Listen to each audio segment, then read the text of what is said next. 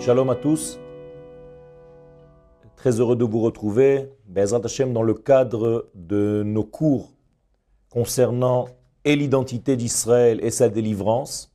Nous sommes arrivés à la conclusion que le peuple d'Israël a été doté d'une neshama, d'une âme spéciale, qu'il a reçue en réalité lors de la création du monde, car cette neshama a été prévue d'être donnée bien avant la création du monde pour cette forme de vie qui s'appelle Israël, comme la désigne Rabbi Akiva dans sa Braïta, Chaya Achat Omedet Be'emtsa Harakia Ushma Israël. Il y a une forme de vie, une entité vivante qui se trouve au centre même de l'univers et qui s'appelle Israël, et gravé sur son front Israël, et donc il y a ici une centralité. Le monde, en réalité, vit par rapport à cette structure créée par Akadosh Baruch Aujourd'hui, nous allons parler, nous allons développer, continuer de développer notre sujet concernant la délivrance d'Israël. Et dans le cadre de cette délivrance d'Israël, il faut comprendre quelque chose d'essentiel. C'est que l'attente messianique, comme nous l'avons déjà dit, mais il est bien de le rappeler, n'est pas l'attente d'une date seulement, d'une date butoir qui révèle l'homme Mashiach. Le processus est beaucoup plus complexe, est beaucoup plus complet, j'allais dire. Et effectivement, l'un des degrés, l'une des étapes, c'est le dévoilement de l'homme Mashiach, de ce roi. Mais l'attente messianique, l'attente du peuple d'Israël est une attente active. On l'appelle en hébreu tzipia, ce n'est pas seulement une attente pour essayer de voir les choses arriver, mais pour prévoir les choses. C'est-à-dire que la tzipia vient du terme hébraïque litzpot, qui donc introduit une nouvelle notion, une notion d'attente active, comme si nous avions des jumelles, pour voir dans les événements qui se passe, qui s'opère autour de nous dans notre vie, comment Akadosh Baruch développe et fait accélérer ce processus de délivrance que nous pouvons expliquer tout simplement comme un processus qui de plus en plus révèle la lumière de Dieu sur terre. Donc les sages nous expliquent que pour voir si cette génération est effectivement capable, dans sa nature propre, d'être euh, à chaque instant de son histoire euh, prévu d'être libérée ou de libérer elle-même en réalité elle-même et l'humanité tout entière, car il s'agit bien de dévoiler la parole de Dieu sur terre. Ce n'est pas une libération d'une prison quelconque, même d'une prison de l'identité, pour la libération elle-même. Cette libération doit engendrer quelque chose de neuf. Effectivement, nous devons nous libérer du joug des nations, mais il faut redevenir soi-même. Il ne suffit pas seulement de sortir de prison, ne plus être soumis, être indépendant ou dépendant de l'autre. Il s'agit aussi de retrouver la véritable nature qui appartient, que nous appartenons à cette source divine. Eh bien, pour comprendre la génération, dit le Zohar dans ses tikkunim, dans ses 70 arrangements, concernant le premier mot de la Torah, Bereshit, vous savez que Bereshit peut avoir 720 permutations et donc dans l'une de ces permutations, le Zohar nous dit, dans l'arrangement 60, Je cite Dara de Ikveta de Meshicha, au moment des talons messianiques, c'est-à-dire au moment où on arrivera à cette période que les sages ont défini comme étant les talons du Mashiach. Pourquoi? Tout simplement parce que le talon est la partie basse qui soutient le corps de l'homme tout entier.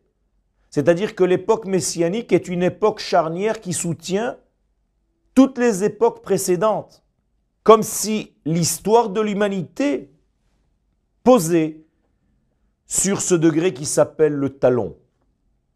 Effectivement, ce talon se trouve dans un état de pression, d'oppression, j'allais dire,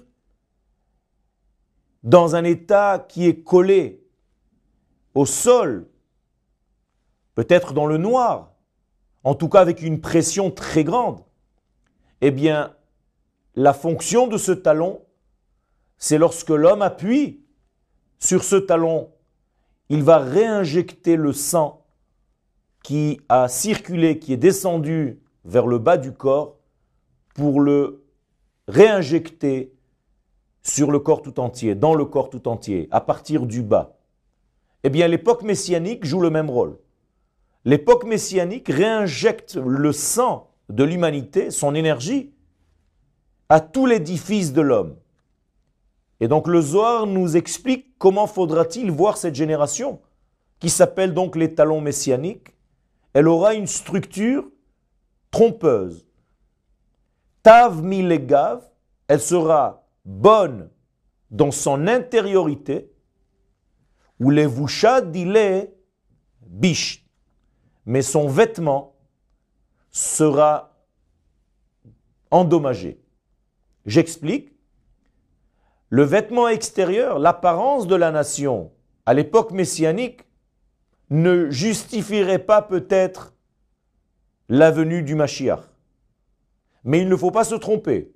Le Zohar nous dit que c'est une forme qui n'est pas une véritable vision des choses quiconque conclurait que l'époque dans laquelle nous sommes n'est pas une époque propice à l'avènement messianique, c'est tout simplement parce qu'il a une lacune de vision. Il ne sait pas voir l'intériorité de cette génération. Il ne voit que son aspect extérieur superficiel. Et donc, effectivement, le vêtement superficiel n'est pas tellement beau à voir. Mais si l'on juge cette génération selon son intériorité, eh bien on verrait sa limpidité, sa beauté, sa propreté et son désir de jouer son rôle, même s'il ne connaît pas les tenants et les aboutissants de ce rôle. Les sages appellent ce phénomène paradoxal Ani verochev al un pauvre chevauchant un âne. Je traduis littéralement. Bien entendu, les sages viennent nous donner quelque chose de beaucoup plus profond. Ce n'est pas seulement un pauvre, un pauvre homme. Le Mashiach n'est pas un pauvre homme qui chevauche un âne. Les sages viennent nous dire que le Mashiach va avoir un aspect de la génération dans laquelle il se dévoile. Et donc la génération extérieurement parlant, elle ressemblera à un pauvre, à quelqu'un qui n'a pas peut-être de beaux vêtements. Extérieurement parlant, cette génération ne paraît pas une génération messianique, propice au dévoilement messianique. Mais elle a un atout. Rochev al. Cette génération chevauche un âne. Bien entendu, l'âne en hébreu, chamor, ce sont les mêmes lettres la même racine que le mot chomer, qui veut dire la matière. Autrement dit, l'époque messianique peut-être aura l'apparence d'une pauvreté, mais ce sera une pauvreté au niveau superficiel. Elle aura tout de même la capacité de chevaucher la matière, de dominer la matière, d'être au-dessus de la matière. Autrement dit, il y aura quelque chose d'extraordinaire dans cette génération qui en réalité sera supérieur au monde superficiel, au monde du bas. Le haut ou l'intérieur la neshama, c'est elle qui dirigera la matière, comme un chevalier, comme un cavalier sur son cheval. Et donc le cavalier serait donc la nation d'Israël, et ici le cheval sera donc un âne, donc la matière, le monde de la matérialité. Avec des mots simples, comment reconnaître l'époque messianique? Eh bien peut-être que le monde tel qu'on le verra, extérieurement parlant, ne sera pas tellement beau et on pourra arriver à une conclusion néfaste, comme quoi nous ne sommes pas euh, aptes à être libérés, nous non plus, et bien entendu, nous ne serons pas aptes à libérer le monde. Mais en réalité, il n'en est rien. C'est bien l'inverse qui se passera. C'est-à-dire que cette génération non seulement sera bonne de son intériorité, mais elle sera capable aussi de chevaucher la matière, c'est-à-dire de dominer les instincts matériels, superficiels, extérieurs, et le monde atteindra un degré de connaissance de l'entité des choses et ne s'affairera plus à regarder les choses seulement dans leur aspect extérieur. Et donc pour essayer de comprendre, pour arriver à comprendre le niveau du peuple d'Israël au niveau de son intériorité, car sans cela, on ne peut pas comprendre que nous sommes réellement dans une époque messianique.